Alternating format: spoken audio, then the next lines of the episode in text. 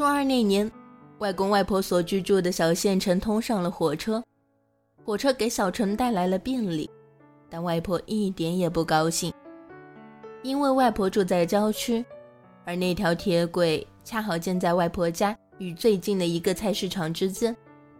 火车开通后，外婆只能绕道走天桥去买菜，每天来回要比之前多走十分钟。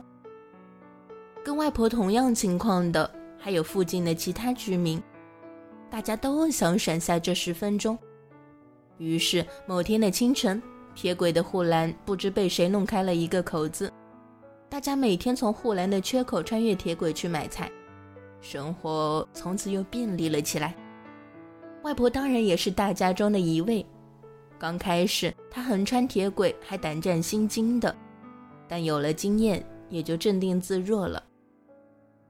那是一个雨天，外婆买完菜，像往常一样横穿铁轨回家。雨声很大，视线也不太好。她左右观望了一下，觉得此时应该是安全的。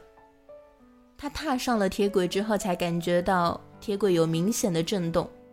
她腿一软，居然跌坐在铁轨上。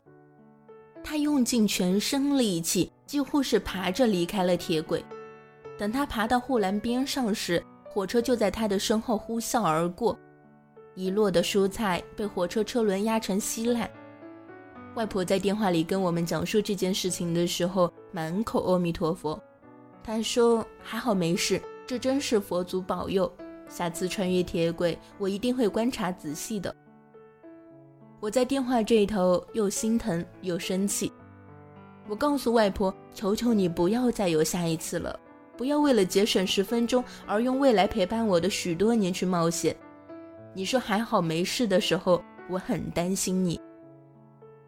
我不信佛，我不相信什么佛祖保佑，我只知道每一次的小侥幸都隐藏着巨大的风险。人的生命不是靠佛祖来保佑的，而是靠自己去珍惜的。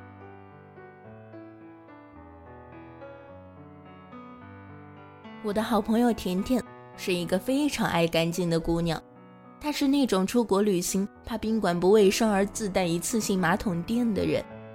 她有一个习惯，乘电梯时从来不扶着扶手，她觉得扶手人人都扶着挺脏的。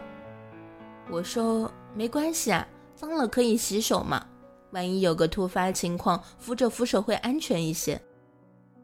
我苦口婆心的像个居委会大妈。他特立独行，依旧不听我话。一次跟甜甜共同逛商场，他穿了一双泡沫夹脚拖鞋，站在电梯上低头玩手机。我站在他后面一格台阶。当电梯从二楼升至三楼，快到达平地时，他因为注意力在手机上而抬脚不及时，右脚的拖鞋前段卷进了电梯。他赶紧抽出脚，因为没有支撑点，他整个人打了个趔趄，向后跌倒。幸好身后的我扶了他一把，才让他没有跌下电梯。他的泡沫拖鞋被电梯卷掉了四分之一，场面还挺凶残。他小声呼了一口气，说：“还好没事。”然后他居然心很大的对着拖鞋拍照发了朋友圈，配文是：“哈哈，电梯太饿了，把我的拖鞋吃掉了。”我说：“意识到危险了吧？下次不要这样喽。”他说：“没关系啦，我那双拖鞋很便宜的。”我摇了摇头，给他发去了几个网上找来的电梯事故的视频。我告诉他，这次电梯只是吃了拖鞋，如果在电梯上继续不扶扶手的闷头玩手机，下次电梯吃的可就是人了。我们全家都有驾照，但真正意义上会开车的只有我爸一个人。我在外上学的某天，亲戚家摆酒请客，爸妈都去赴宴了。我爸高兴，喝了不少。宴席结束后，爸已经神志迷糊。喝了酒，自然是不能开车了。一位没喝酒的亲戚说：“我帮你们开车回家吧。”妈妈不好意思麻烦别人，说：“送我们回家后，你自己还得打车回来，怪折腾的。”其实我也有驾照。今晚我也滴酒没喝，夜里路上车少，应该挺好开的。我开车回家就行了。然后我妈这个没上过几次路的菜鸟司机，就这么逞着能，开着车带我爸回家了。平常二十分钟能到家的路，他足足开了一个小时。他手心冒汗的熬过了这一个小时，路上碰到横冲马路的路人，还有错乱摆摊的小贩。我妈除了手忙脚乱的紧急刹车，什么也不会。最终，福大命大的她有惊无险的把车开进了小区。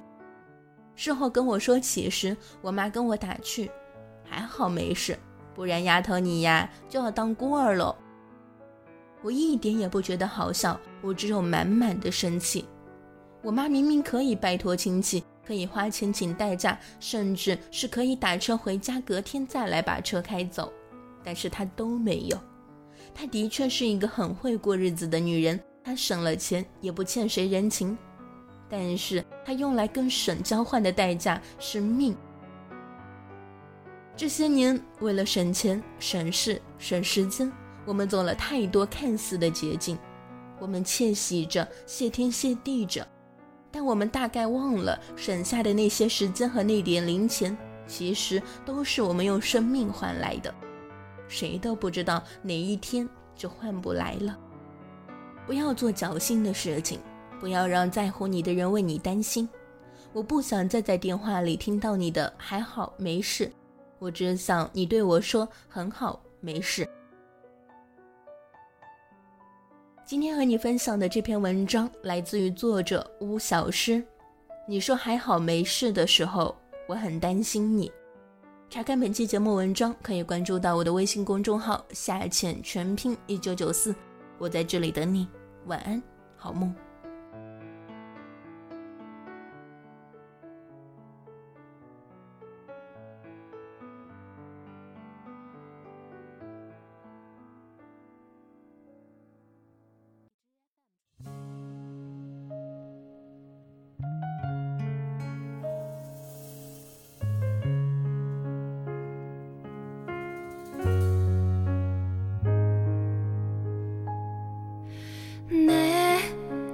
少しだけもう少しだけ聞いていてほしい。ねえもう少しだけもう少しだけわがままいいですか？手に入れた途端に消えてしまい